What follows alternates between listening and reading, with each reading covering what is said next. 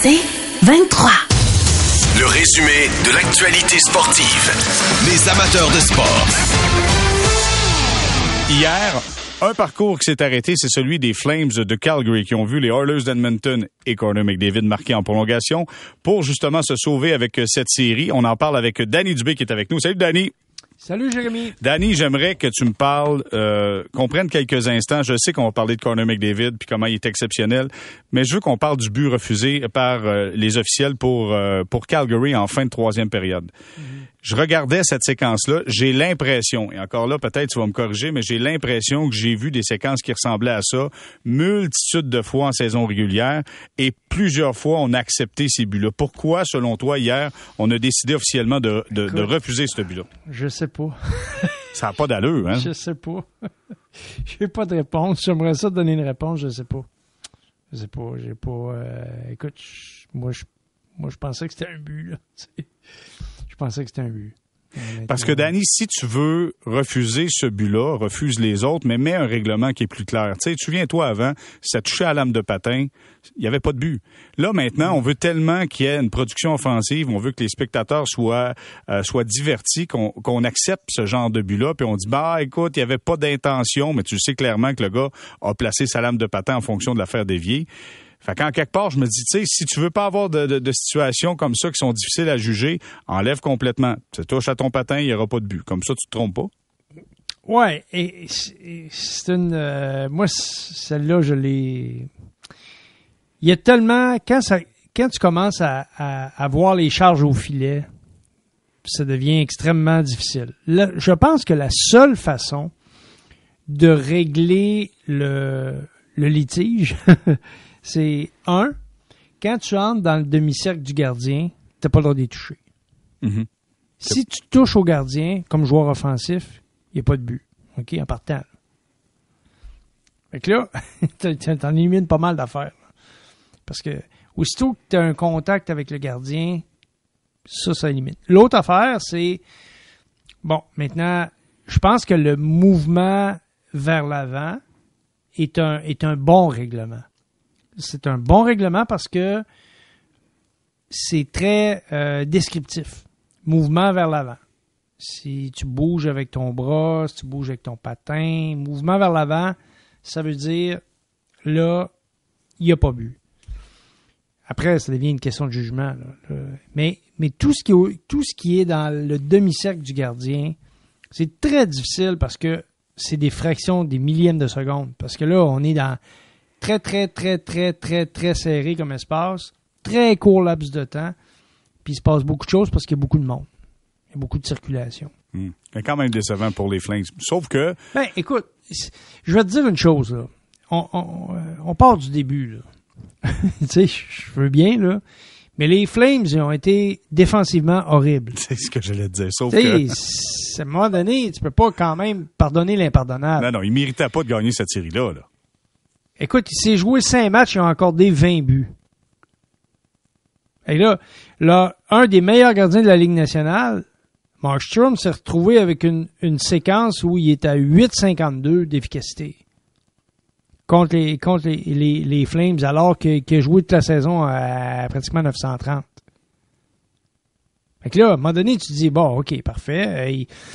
Puis moi, là, j'ai pris le temps de regarder chaque statistique de gardien, euh, pourcentage d'efficacité. C'est pas juste le gardien. Les- c'est- le- Tu sais, le, les- les- le pourcentage d'efficacité d'arrêt, c'est la qualité des tirs de l'adversaire, évidemment. C'est la position en avant du filet. C'est Parce que plus l'équipe adverse est efficace offensivement, plus tu empêches le gardien de faire son travail. Mhm.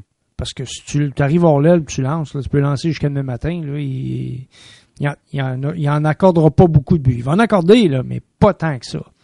Smith a fini avec 907, puis, puis Markstrom à, à, à 852. Fait que c'est sûr, en partant, c'est pas deux équipes défensives. Là. Il s'est compté euh, juste à 5 contre 5, là, je te parle à 5 contre 5. Il s'est compté 35 buts en 5 matchs. Je te le répète, là.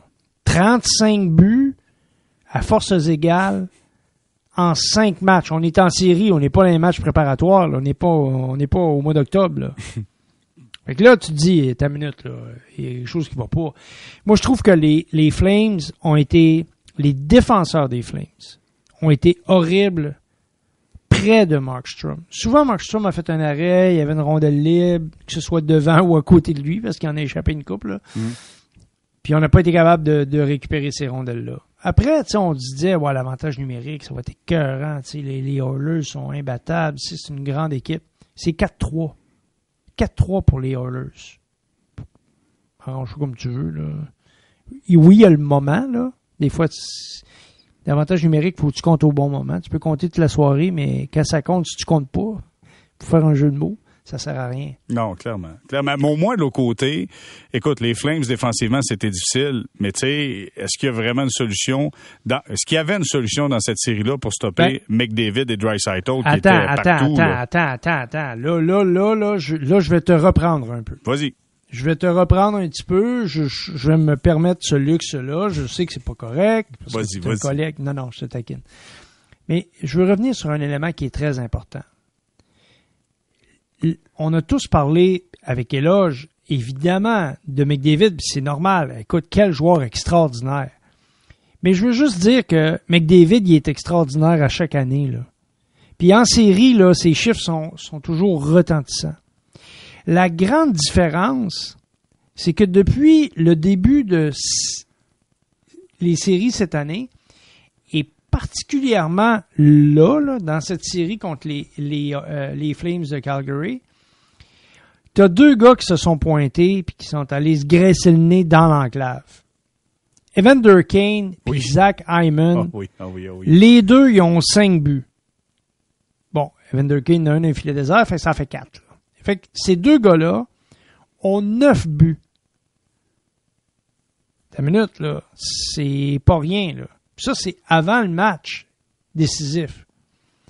Fait que tu te dis, il y a des gars qui ont permis à Dreisaitl, qui, qui, qui a des mains extraordinaires, qui, qui est un peu à la Malkin, tu sais, qui est capable de faire des jeux, des Ouais. passes. Ouais. Il, il est pas juste marqueur, il est capable de faire plein de choses sur la patinoire. Puis McDavid, ben, c'est un catalyseur, c'est un extraordinaire là, dans toutes les facettes. Écoute, moi, là, dans, euh, dans ma jeunesse, là, ça fait longtemps.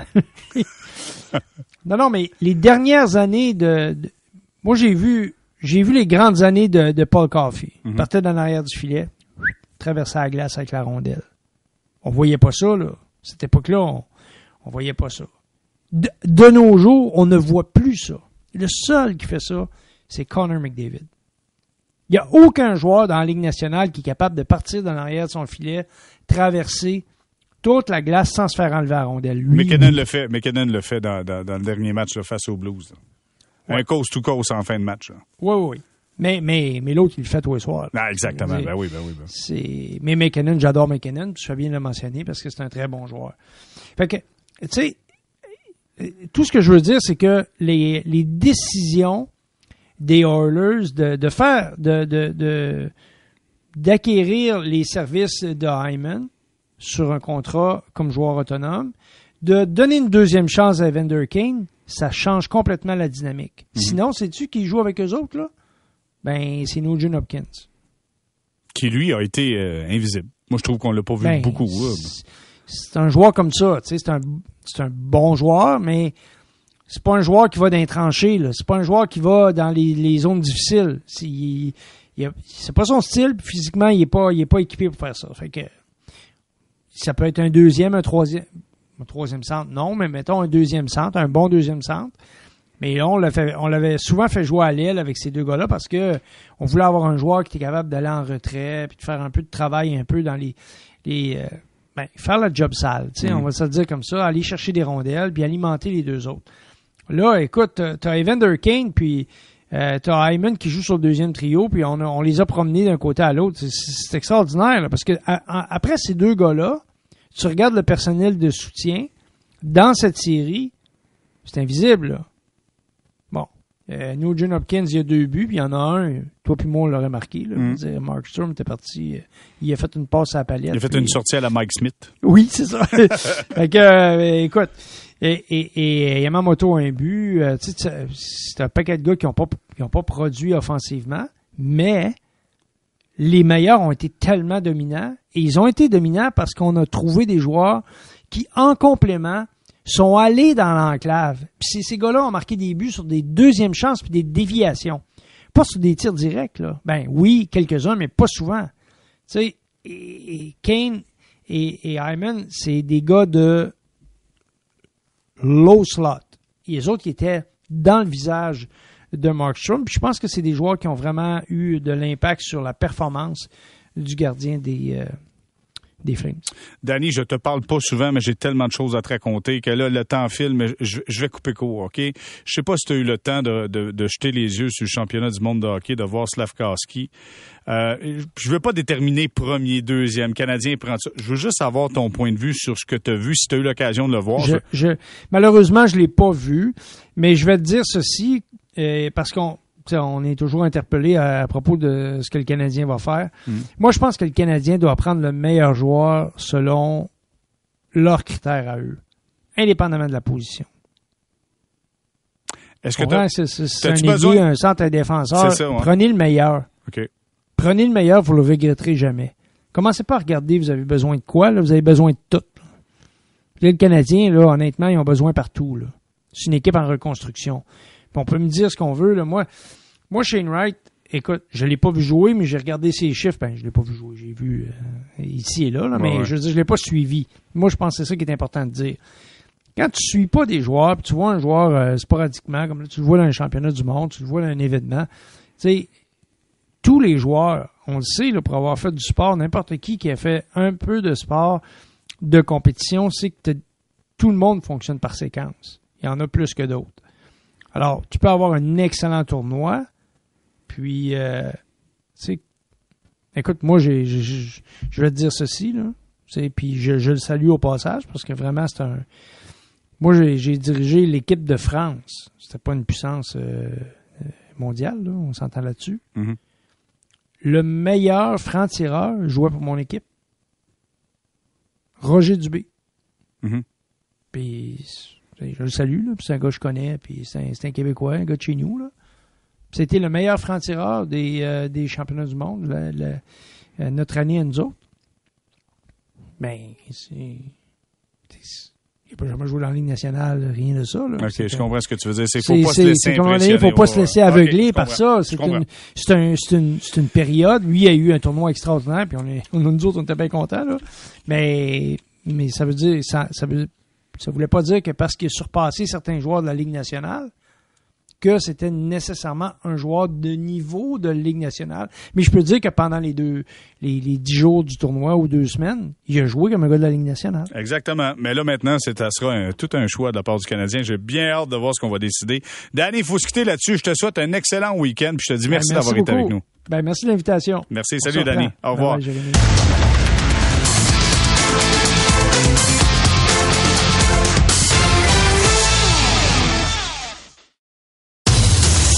Résumé de l'actualité sportive. Les amateurs de sport. Après cette belle victoire du Canada de 4 à 3 en prolongation face à la Suède au championnat mondial de hockey en Finlande, eh bien, ça se poursuivra demain alors que le Canada va affronter la Tchéquie. Il est assistant-entraîneur de l'équipe canadienne. André Tourigny est avec nous. Salut André. Salut Jérémy, ça va bien? Ben, ça va bien. Toi, est-ce que vous êtes redescendu de votre nuage suite à, cette spectaculaire victoire face à, la Suède?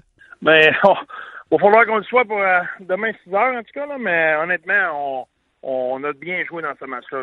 Ils ont pris les devants rapidement. Puis, en deuxième période des lancers, c'était 19 à 1 pour nous autres. Ils ont quand même gagné la période 1-0. Mais on n'a jamais arrêté. Le, point tournant, c'était vraiment notre but en début de troisième période. À partir de là, la, la, glace a brisé. Là, on dominait. Euh, on savait que ça s'en venait, mais disons que ça a été plus serré qu'on l'espérait clairement, quand tu vois que tu domines au chapitre des lancers, ça donne de l'espoir aux gars. Quand tu es sur le banc, puis tu sais, euh, vous avez passé la majeure partie du temps dans le territoire de la Suède, malgré le fait, euh, vous étiez de l'arrière toujours. Au moins, tu as quelque chose à bâtir avec, tu sais, pour entamer la troisième période. Oh, oui, tu sais, c'est... là, on, savait que on, avait, on avait notre trip. On a, des fois, tu as, une bonne période, puis là, tu te demandes si tu vas être capable de le refaire dans la prochaine période. Là, on savait que regarde, euh, on, avait notre, rythme, on avait notre façon de jouer, puis les gars étaient confiants, il y avait le feu dans les yeux. On n'avait pas, un sentiment de stress après la, deuxième période, on avait un sentiment de frustration. on avait aussi un, sentiment d'urgence. On était, c'est, ça fait bizarre, mais on était quand même confiants. comme je dis, spécialement quand Graves a marqué, quand on, a brisé la glace, on avait un, un, bon sentiment. Disons qu'on se disait faut scorer avant, avant, avant, le, le, avant des, 10, des 10 prochaines minutes. Puis c'est pas arrivé. Puis là, le, le, cadran a commencé à descendre. C'est sûr qu'on était inquiet, là, mais euh, en même temps, on avait une bonne dose de confiance. Quand, quand Doobie, quand tu vois scorer, là, ça fait 3-2. Là, le vent est vraiment. Tu sais, Matt Barzal, le joueur du match euh, pour vous, évidemment, il a connu toute une bonne performance, mais Pierre-Luc Dubois, il était solide. Écoute, ses mises en jeu, combien de mises en jeu importantes qu'il a gagné, en plus a marqué un but, joue du gros hockey avec vous autres présentement. Là. Oh! Il est incroyable. Honnêtement, hier, il y avait trois joueurs pour moi, là, trois joueurs du match. Barzy, définitivement son meilleur match depuis le début du tournoi.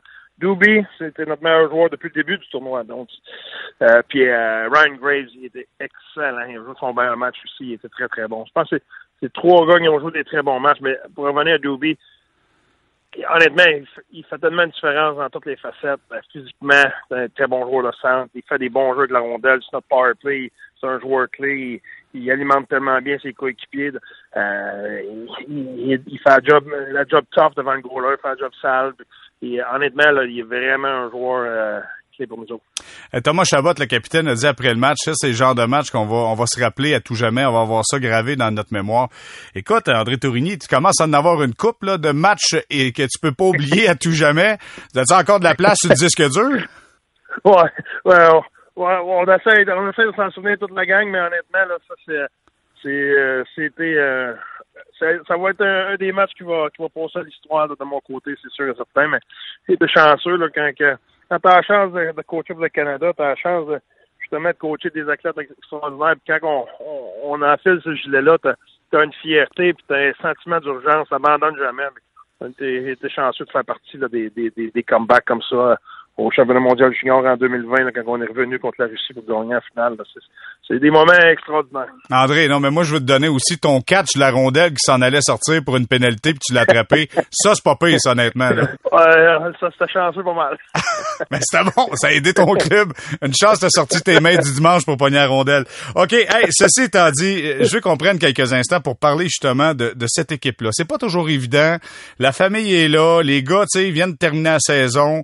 Il y a du monde qui arrive un peu à la dernière minute. Barzal est arrivé plus tard. Comment tu arrives à créer une chimie d'équipe? la première des choses, la majorité de ces gars-là, ils, ont fait partie du programme avant. Que ce soit au niveau des moins de 17, des moins de 18, des moins de 20, euh, d'un autre championnat du monde. Euh, il y a une culture avec le Canada qui se transmet euh, d'événement à événement. Il y a une, façon de faire, puis il y a un sentiment de famille.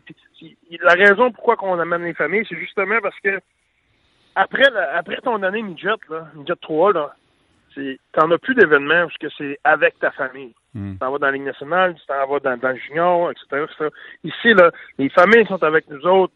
on mange avec eux autres à tous les jours.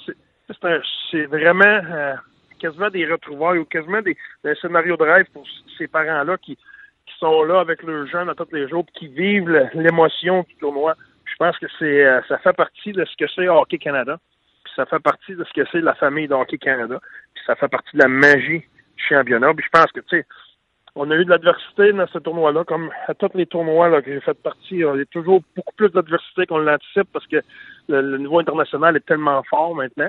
Euh, tout le monde, tout le monde peut battre tout le monde. Puis c'est dans l'adversité que tu te rapproches. C'est là que c'est là que tu, tu vraiment tu crées des liens, puis tu as besoin de te serrer coudes, puis tu as besoin d'un et l'autre pour justement passer à travers cette adversité-là. Puis c'est c'est pas c'est pas à tous les ans que tu vas passer le test, c'est pas à tous les ans que ça va marcher, mais euh, on, on, est à une victoire là, de, de pouvoir jouer le dernier match sur moi.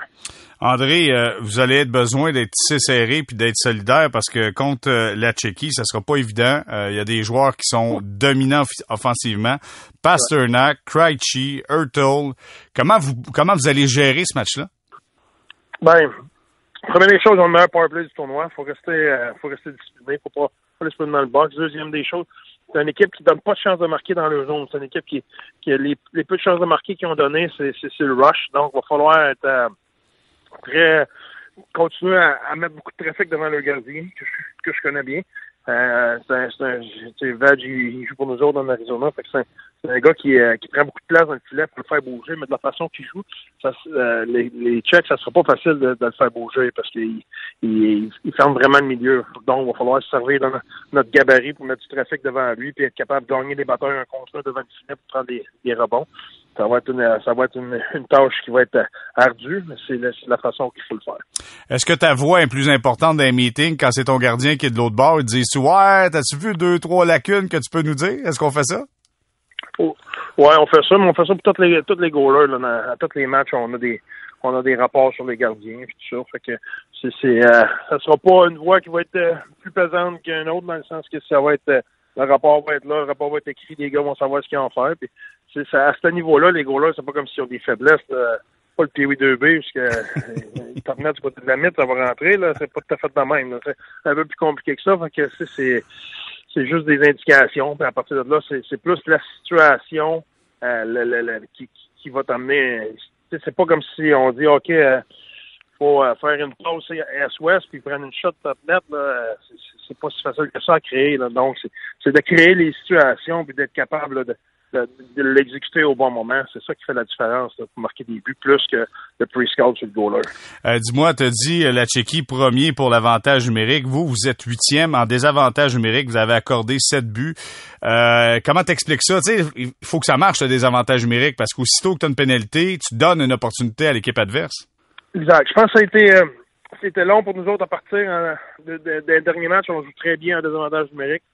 Euh, on a donné deux buts à 5 contre 3 ça, des fois, les chiffres sur un, un tournement, un tournement, excuse, un tournoi à court terme comme ça, ça, une mauvaise game peut tout changer, ou une bonne game peut, peut, tout changer. Si tu marques trois buts sur le powerplay d'une game, soudainement, t'es, t'es un des meilleurs powerplay du tournoi. Donc, c'est, euh, des fois, c'est pas révélateur de l'effort puis de, de, de, la qualité d'un unité spéciale. Je pense que c'est, euh, on, on est confiant dans notre désavantage numérique, spécialement de la façon qu'on a joué dans nos trois dernières games. Donc, euh, on, sait que on sait que ça va être une tâche ardue. Si on pogne six punitions, c'est sûr qu'on va être dans le trou. Il faut, faut, limiter le nombre de nombre de, de chances qu'ils vont avoir sur l'avantage numérique. André, dis-moi donc, ici à Montréal, il y a beaucoup de gens qui regardent le championnat mondial de hockey, puis ils voulaient voir jouer le jeune Slavkowski avec euh, la Slovaquie. Euh, tu as eu la chance de mettre les yeux là-dessus. Euh, quoi? À quoi ça ressemblait? Il, est gros, écoute, euh, il est avec des hommes, puis tu as l'impression qu'il est capable de plus que de compétitionner, de contrôler le jeu par moment. Il je me trompe pas, il est 7-8e compteur du tournoi. il est correct, il se débrouille. Tu sais, là, on parle du championnat mondial junior, euh, championnat mondial des hommes, là. Tu sais, là, et, et c'est des gars dans, des gars dans, qui jouent dans le national qui font beaucoup d'argent, qui sont là, là. C'est pas, tu sais, la qualité du tournoi est élevée, puis qu'ils soient capables, euh, produire à ce, ce calibre de jeu-là. Ça montre c'est pas pour, c'est pas pour rien qu'il va être un des premiers repêchés là, au, au, prochain repêchage. Il y en a un, il y en a un autre avec la Slovaquie, 17 ans, euh, Sikora, Adam Sikora. Tu te rends compte, 17 ans, une grille ouais. joue avec des hommes? Ouais, ah ouais, il y a de la drive, il, de quoi il break pas, il, il fonce dans le top, il travaille fort, honnêtement. Là. Il y a eu un très bon tournoi lui aussi. Comment ça se passe avec Claude Julien comme entraîneur-chef? Euh, la dynamique avec le groupe, comment ça se passe? Ben, Claude, je pense qu'on le connaît bien à Montréal. C'est c'est une personne de qualité, c'est un individu qui a, qui a, beaucoup de classe, euh, qui a beaucoup de respect, mais c'est un, un, gars qui est organisé, c'est un gars qui est structuré. Euh, c'est un gars qui a de l'expérience au niveau international aussi, que ce soit aux Olympiques, que ce soit à d'autres championnats du monde, que ce soit au championnat mondial junior. C'est un gars qui il a, il a déjà passé par là des tournois de, de courte durée comme ça. Donc, euh, on est on est choisi de l'avoir. André, écoute, on vous souhaite le plus grand succès pour le match de demain face à la Tchéquie. Ça sera pas évident, mais euh, je pense que là, vous êtes sur une lancée qui est tout simplement extraordinaire. Merci beaucoup d'avoir été avec nous, puis bon, euh, bonne chance pour le match de demain. Merci Jérémy, fin.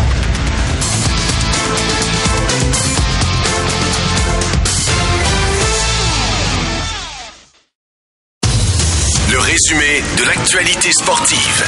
Les amateurs de sport.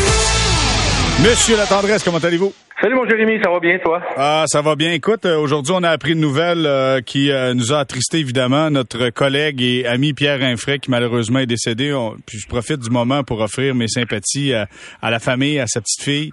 Pierre avec qui on a eu l'occasion de travailler à TVA Sport, à travailler à, à CKC Sport 98.5 également avec lui. tu voulais également ajouter ton mot, Guillaume? Ouais, je trouvais ça euh, important de, de juste souligner là, puis d'envoyer des sympathies à toute la famille, à tous les gens euh, qui l'ont connu de, de près et de loin. Moi, j'ai eu la chance de travailler avec Pierre euh, de plus près à tous les jours au 91-9 quand j'animais le retour. puis on s'est liés d'amitié, tu sais, c'est drôle parce que je suis pas mal plus jeune que lui, on s'entend. Puis, puis on se retrouvait des, des jeudis ou des vendredis soirs qui venaient venait super à la maison où on allait jouer au golf ensemble, puis il me contait ses histoires, il me racontait ses, ce qu'il a fait. il t'a fait, il t'a fait une coupe de écoute, écoute, ah, écoute, ah, écoute? tu sais, rire, là, puis ah, c'est tellement de respect malgré la, la différence. Ah non, mais c'était tellement le fun, les histoires, les anecdotes, là, c'était agréable, ça. Ah ouais, mais fait que je voulais juste prendre le temps de, de, de souligner son départ, puis de le j'ai envoyé un gros bec en haut, puis j'espère qu'il retrouve du monde euh, qui aime, puis qui, euh, qui va avoir du fun, puis qui va aller s'amuser, parce que c'est tellement de bonnes personnes. Puis tu sais, on fait de la radio, puis on est là, puis on s'amuse, puis... Mais tu sais, Pierre, il rentrait, puis là, il faisait exprès pour mettre un peu de controverse dans le segment, puis tu sais, on était à la radio, fait que tu nous vois pas, puis là, il me faisait un clin d'œil en me disant là, je m'en vais te chercher, là, tu sais, puis il savait ce qu'il faisait. Mais tu sais, c'est ça, c'est un professionnel, puis il faisait tellement tout pour que le show soit bon, puis qu'il y ait du fun, puis il tripait, puis euh, je l'ai juste, euh, il a envoyé un gros bec encore une fois, comme ah, j'ai dit. C'est une personne que j'ai adorée. True story. Quand il disait ça, là, c'est parce que avait une anecdote majeure qui était après arriver. Ouais, ben, euh, salut, euh, salut à Pierre Infray et à sa famille, nos sympathies. Euh, Guillaume, je veux savoir, on a appris que Brad Marchand, opération aux deux hanches, on parle de six mois d'inactivité, sera de retour au mois de novembre, tu sais, mais faut que tu reprennes un peu le collier. là, si Bergeron revient pas, si Marchand est pas là pour la première portion de la saison, ce sera pas facile pour les Bruins de Boston, là. Non, ça ne sera pas facile, ça c'est certain. J'ai hâte de voir la décision de, Patrice, le, chemin qu'il va prendre. Je pense qu'il y a encore une coupe d'années, honnêtement, où ce que Patrice peut performer. Du côté de Brad Marchand, ça va laisser un, grand trou. Mais tu sais, du côté des Bruins, on a toujours réussi quand même à, avoir des jeunes ou avoir des joueurs qui prennent la place pour quelques temps et qui sont capables de faire la job euh, à cause du gros leadership et du talent qu'on a. Fait s'il y a un club que je suis pas inquiet, même si on perd des joueurs vedettes, c'est peut-être les Bruins de Boston. Mais euh, mais j'ai hâte de voir. Puis euh, moi j'ai été opéré à une hanche, puis je peux te dire que c'est c'est pas facile de revenir. C'est pas facile en tout cas de, mon côté. Là, ça a été extrêmement difficile. Puis ça fait plusieurs années, ça fait quasiment au-dessus de 10 ans. J'ai encore des douleurs. Fait que c'est vraiment une blessure qui est, qui est assez difficile, qu'il faut prendre le temps de faire les choses comme il faut. Donc j'ai hâte de voir euh, comment il, va être capable de, de revenir de ça. les deux hanches en plus, c'est assez euh, c'est assez exceptionnel. Dis-moi donc, combien de temps ça t'a pris, euh, ça t'a pris avant de revenir au jeu puis d'être en mesure de, de te sentir, peut-être pas à 100% mais assez à l'aise pour jouer? Ben, un... Moi, j'avais eu cinq opérations la même journée, fait que c'est un peu différent. Oh. C'est un peu plus dur à calculer, mais euh, mais c'est minimum un bon 4-5 mois avant de dire euh, je reviens puis je prends vraiment du tempo puis je rembarque comme du Moi, le trainer m'avait dit Oh, le lendemain, tu viendras, euh, tu viendras à l'aréna, tout va être correct, tu vas voir, tu vas pouvoir faire même peut-être un peu de vélo. Puis je pense que pendant les deux premiers mois, euh, j'étais même pas capable de, de, marcher. Ma mère fallait que ma mère était avec moi là-bas, elle venait me porter à la chambre avec l'auto euh, pour me coucher le soir. Fallait qu'elle me lève les deux jambes, qu'elle me couche. Euh, elle me fallait, elle me lavait le dos dans la douche. tu sais, non, mais c'est, c'est vraiment une blessure que tu peux pas bouger d'un bord puis de l'autre, tu peux pas marcher. C'est c'est vraiment, tu sais, c'est le milieu de ton corps, là. Fait que tout ce que tu fais, il est sollicité, là, tu sais, cette, cette partie-là, là. Euh, Guillaume, je veux savoir et euh, tu sais, je veux te laisser aller là. Je veux pas, je veux pas te retenir trop longtemps. On est vendredi soir, mais je veux savoir les Oilers qui ont éliminé hier les Flames de Calgary. Là, les prochains adversaires, c'est soit Saint-Louis ou Colorado. Penses-tu que tu peux compétitionner si tu t'appelles les Oilers quand as un gardien de but qui s'appelle Mike Smith, soit contre la contre l'Avalanche ou les Blues de Saint-Louis? Je pense que tu peux compétitionner, oui mais je pense pas que tu peux y battre. Euh, McDavid va t'emmener à gagner quelques matchs. McDavid, Drysdale, puis euh, Evander Kane vont t'emmener à gagner quelques matchs, mais je pense qu'il va manquer quelque chose aux Oilers. Puis je, crois que c'est l'année de, la croisée des chemins pour les Oilers, dans le sens qu'on va réaliser vraiment que Tabarouette, on était là cette année. Là. si tu as un gardien là, potentiellement bon, là, tu gagnes peut-être la Coupe Stanley cette année. Mais tu sais, c'est drôle à dire parce qu'on on se vire l'autre bord les Flames de Calgary, euh, Jacob Markstrom a été affreux dans la série contre les Oilers. Lui, c'était un gardien qu'on est allé chercher, qu'on pensait qu'elle allait nous faire gagner, puis il n'a pas réussi à rien faire en série éliminatoire. Fait que, tu sais, on blâme beaucoup Mike Smith, qui n'est pas parfait depuis le début, mais quand même, c'est lui qui est d'infilet qui a réussi à emmener l'équipe là, même s'il n'est pas parfait puis il donne beaucoup de buts. Là, OK. C'était-tu un bon but, euh, Coleman, selon toi, en fin de troisième? C'est dur à dire euh, parce qu'honnêtement, comme joueur, tu sais que la rondelle est là. Pour moi, il, il place son patin puis il pousse un petit peu. On a beau dire ah, c'est une demi-seconde, une seconde, tu sais ce que tu fais en demi-seconde, une seconde dans la Ligue nationale, si près du filet comme ça pour moi. fait, il est bon, c'est un gros call. C'est un gros call. Euh, il est bon, je suis d'accord. Il est pas bon, je suis d'accord. Tu vois, je commence à deux. Mais on serait peut-être mieux d'arrêter avec ça puis dire aussitôt que ça touche au patin, on oublie ça, il n'y a pas de but. Là. Demain, tu te trompes pas. Là. Non, de même, tu te trompes pas parce qu'honnêtement, c'est sûr que Coleman le sait qu'il pousse la rondelle avec son patin puis qu'il l'a placé. Puis c'est sûr. Tu me diras pas il est en train de tomber. Il sait comment qu'est-ce qu'il est en train de faire. Ça, j'ai aucun doute là-dessus. Mais, euh, mais oui, je pense qu'il faut trouver, encore une fois, il y a beaucoup de situations en ce moment. On veut changer le règlement, améliorer le règlement, mais je trouve que tout ce qu'on fait dernièrement, c'est de créer des zones grises, créer des situations. Y a-t-il une interférence? Il n'y en a pas. je trouve que ça commence à. faut falloir mettre des stricts, des règlements qui sont stricts, qui sont clairs, puis enlever les zones grises.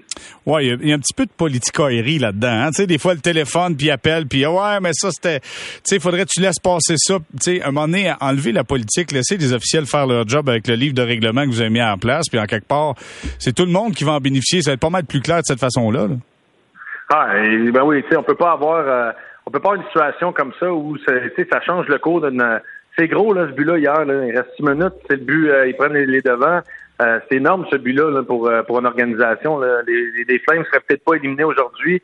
C'est des millions, c'est des millions de dollars qui sont perdus du côté des Flames sur une décision d'un appel sur un filet qu'il est-tu bon, il est-tu pas bon? 50-50, je pense que la réaction des gens.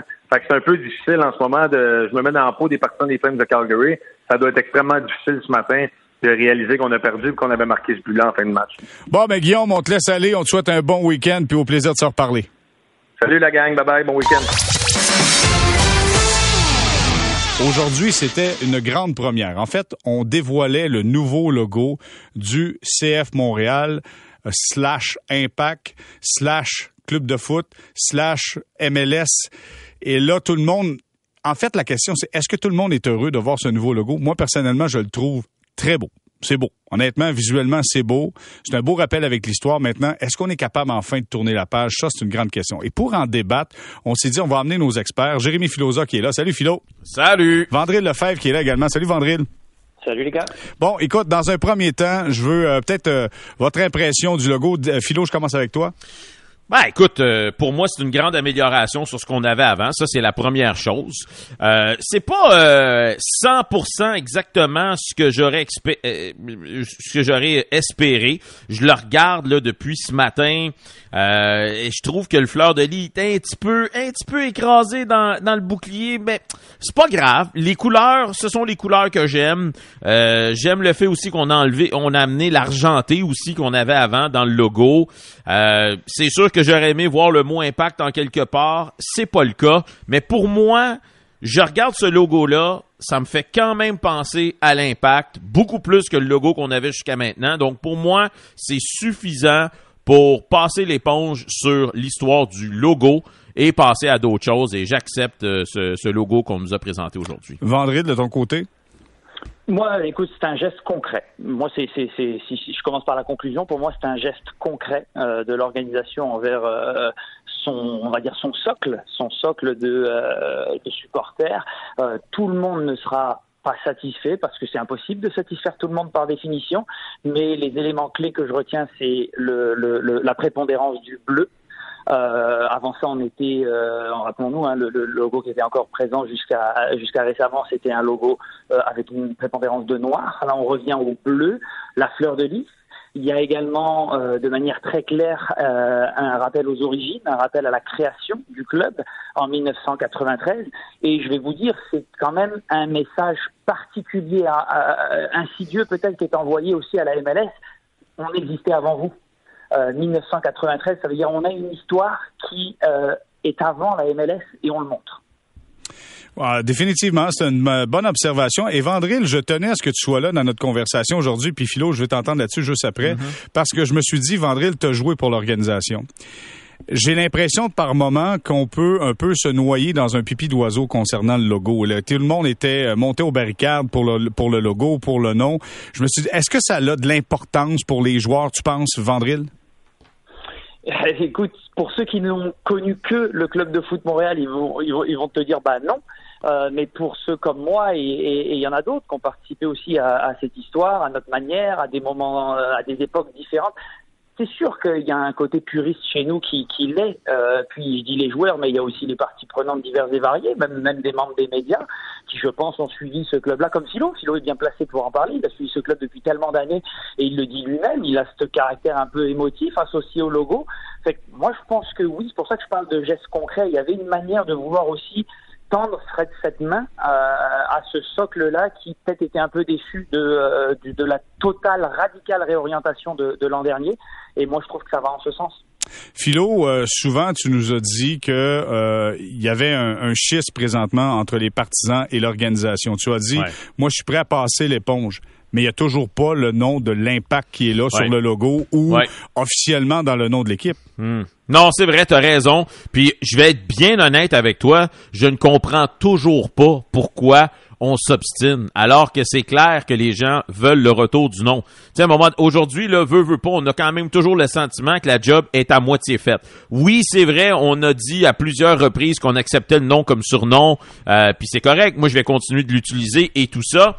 Mais, tu sais, je, j'ai pas encore compris à 100% pourquoi on tenait tant à ce nouveau nom-là, alors que c'est clair que les gens n'en veulent pas. Euh, maintenant, on nous a dit qu'on voulait avoir le mot Montréal au centre du nom.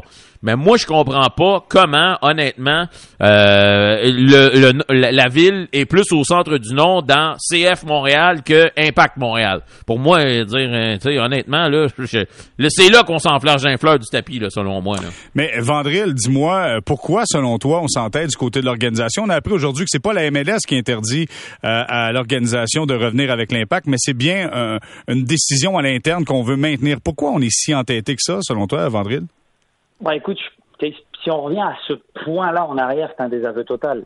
Enfin, je, de, mon point de vue, j'essaie de me mettre euh, de l'autre côté de l'équation un petit peu. Si on fait ça, c'est un désaveu total. Je pense pas que euh, est prêt à faire ça non plus. Euh, ça en prend beaucoup de reconnaître euh, complètement le fait que peut-être euh, pour certains on a fait une erreur, pour d'autres, et puis c'est peut-être le cas de l'organisation. Hein. D'ailleurs, à, la fin, je crois dans les discussions internes, mais peut-être de dire qu'il y a une il y a une raison derrière qui fait qu'on ne veut pas se désavouer totalement. Mais moi, je j'inviterais aussi les gens qui nous écoutent à aller regarder, parce qu'il y a une parenthèse, euh, Jérémy, tu vas savoir de, de, vous allez savoir les deux de quoi je parle. En 2014-2015, l'équipe la, réserve, euh, qui mhm. alors était appelée l'Académie, est rentrée dans la Ligue USL euh, comme une équipe officiellement réserve avec un statut professionnel parce qu'elle évoluait dans une ligue professionnelle.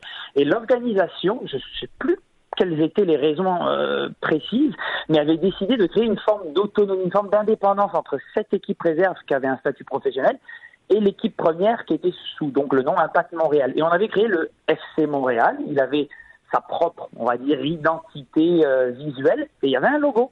Et mhm. ce logo-là, c'est une parenthèse là qui a duré un an, un an et demi. Ce logo-là, hein, vous allez, si vous allez le regarder un petit peu, vous pouvez le trouver sur Internet il est quand même assez euh, ressemblant à certains regards. On s'en est inspiré par rapport à celui d'aujourd'hui, ça, ça me paraît évident.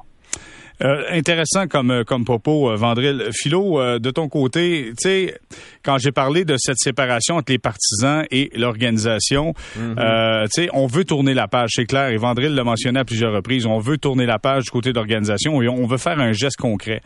Mais en quelque part, c'est pas l'ancienne direction aussi qui a peut-être créé ce, ce, ce, grand malaise entre les partisans et l'organisation. Tu sais, puis euh, je, veux pas pointer du doigt, mais je vais dire Kevin Gilmore qui est arrivé avec ses grands sabots, avec ses gros sabots aussi, et a dit voici c'est ça qu'on fait, puis euh, vous devez suivre et c'est de même. Si vous aimez, euh, si vous aimez ce, club-là, vous devez suivre. Est-ce que c'est pas là que ça a fait plus mal encore? Bon, toi tu le diras pas, mais moi je vais le dire. Ok, c'est tu correct ça? Vas-y, vas-y, vas-y. Je vais le faire moi. Bon, aujourd'hui là, il y a une chose que les gens ont peut-être pas remarqué, mais à un certain moment donné, il y a quelqu'un qui a posé une question à Joey Saputo à savoir on vous a vu un peu plus présent depuis quelques semaines. Est-ce que est-ce que ça va être la nouvelle norme? Est-ce qu'on va vous revoir plus régulièrement euh, dans les médias ou avec les partisans au tailgate et tout ça?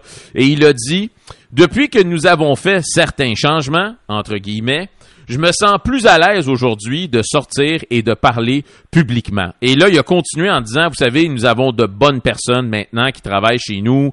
Euh, je ne sais pas s'il a dit maintenant ou il a dit, nous avons de bonnes personnes qui travaillent présentement chez nous et tout ça. Donc, pour moi, là, c'est assez clair que euh, ça tournait pas très très rond avec Kevin Gilmore parce que je pense que ça allait tellement mal que même le propriétaire lui-même se disait je vais sortir publiquement puis je vais dire quoi? Il y a rien que je puisse dire au moment où on se parle pour régler tous ces problèmes là. Donc, je pense aujourd'hui je l'ai senti lui plus soulagé de sortir et venir nous parler. Puis je pense que c'est la réalité, pas seulement dans les bureaux, mais à l'extérieur aussi. On va se le dire. Le gars n'était pas à sa place, ne connaissait pas l'histoire de l'équipe, ne connaissait pas les anciens de l'équipe. Euh, c'était juste un mauvais casting. Hmm. Vandril, je veux savoir une chose. Selon toi, avec le nouveau, avec le nouveau logo, est-ce qu'il y aura plus de monde dans les estrades au Stade Saputo pour le match de demain face à Cincinnati? Hmm, la fameuse question. Écoute, c'est un peu comme un changement d'entraîneur. Enfin, je vais, peut-être une caricature, mais je vais le voir comme un changement d'entraîneur. Oui, il peut y avoir un effet court terme, mais c'est pas sûr. Est-ce que l'entraîneur arrive, il gagne le premier match, hein, tout à coup révolution, puis tout est tout est au beau fixe? Je pense pas. Je pense que ça s'inscrit plus sur une dynamique moyen long terme et, c'est multifactoriel. Ce que je veux dire par là, c'est que le logo est une chose, le fait que, tu sais, le logo au final c'est une main tendue, mais elle est, elle est théorique et elle, elle s'accompagne de gestes qui eux sont plus, plus concrets. Le fait que Joey sorte, son visage se montre, sa parole se fait entendre, ça va de pair avec ça. Puis après, il y aura différentes choses qui doivent s'agréger à ça, qui sont déjà en place. Euh, la qualité de jeu de, de, de, cette équipe, on l'a encore vu mercredi, certes contre un adversaire plus faible, mais, mais ça montre à quel point ce club-là euh, a une identité de jeu claire et précise. Les résultats, euh, après, l'identité de jeu sur le terrain, c'est une chose, mais il faut que les résultats suivent. Le type de joueur qu'on va continuer de signer, qu'on va amener. à la fin, c'est l'ensemble de ces paramètres-là, incluant effectivement peut-être ce, ce réajustement d'identité même si c'est pas un rattrapage complet, qui à la fin vont faire que euh, éventuellement on arrive à, ramener le monde euh, à graviter beaucoup plus sérieusement autour de l'impact et à acheter des billets et venir au stade.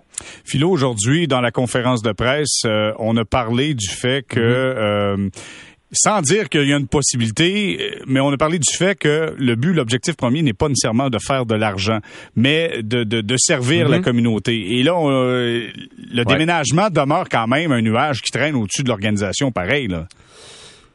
Ouais, puis aujourd'hui, lorsque la question lui a été posée, Joey Saputo n'a pas complètement fermé la porte. Il n'a pas dit "Hey, arrêtez de faire vos mauvaises blagues avec ça, on s'en va nulle part." C'est pas ça qu'il a dit. Il a dit nous faisons tout présentement en notre pouvoir pour ramener les partisans et éviter ce type de situation.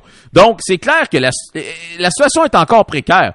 Le Stade Saputo ne peut pas demeurer comme il est présentement et espérer aller de l'avant dans cette ligue-là quand tu regardes tout ce qui se fait dans la MLS. Les, les améliorations du stade, le 100 millions que M. Saputo veut mettre dans le stade, c'est primordial. Il y a une autre chose aussi, c'est que dans quelques années, l'expansion va arrêter. Parce que là, à toutes les années, là, il y a un chèque d'expansion qui s'en vient dans les poches de M. Saputo pour absorber les pertes. Mais dans quelques années, il n'y en aura plus d'expansion. Ce 10 millions-là qui rentre ou 15 millions, je ne sais pas, il n'y en aura plus de ça. Il va falloir que tu fasses du cash toi-même dans ton stade avec tes propres partisans. Et c'est là que ça va devenir précaire, selon moi. Moi, c'est ça la fenêtre que je vois. là. C'est à peu près trois ans pour essayer de régler pour de bon les problèmes de cette organisation-là parce que c'est pas vrai que tout est beau et tout est réglé.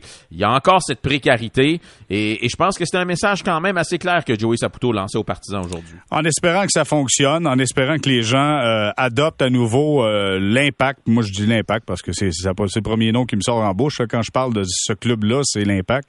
En espérant que les gens puissent retourner en grand nombre parce que tu as quand même un club qui est en tête présentement dans les positions de tête dans l'Est et euh, connaissent du succès depuis le début de la saison et ça, ça mérite d'être soutenu. Vandril Lefebvre, toujours un plaisir. Merci d'avoir été là, Vandril. Merci à vous, les gars. Merci. Philo, toujours un plaisir. On se reparle demain pour les amateurs de sport week-end. Absolument. Merci, au revoir. C'est 23.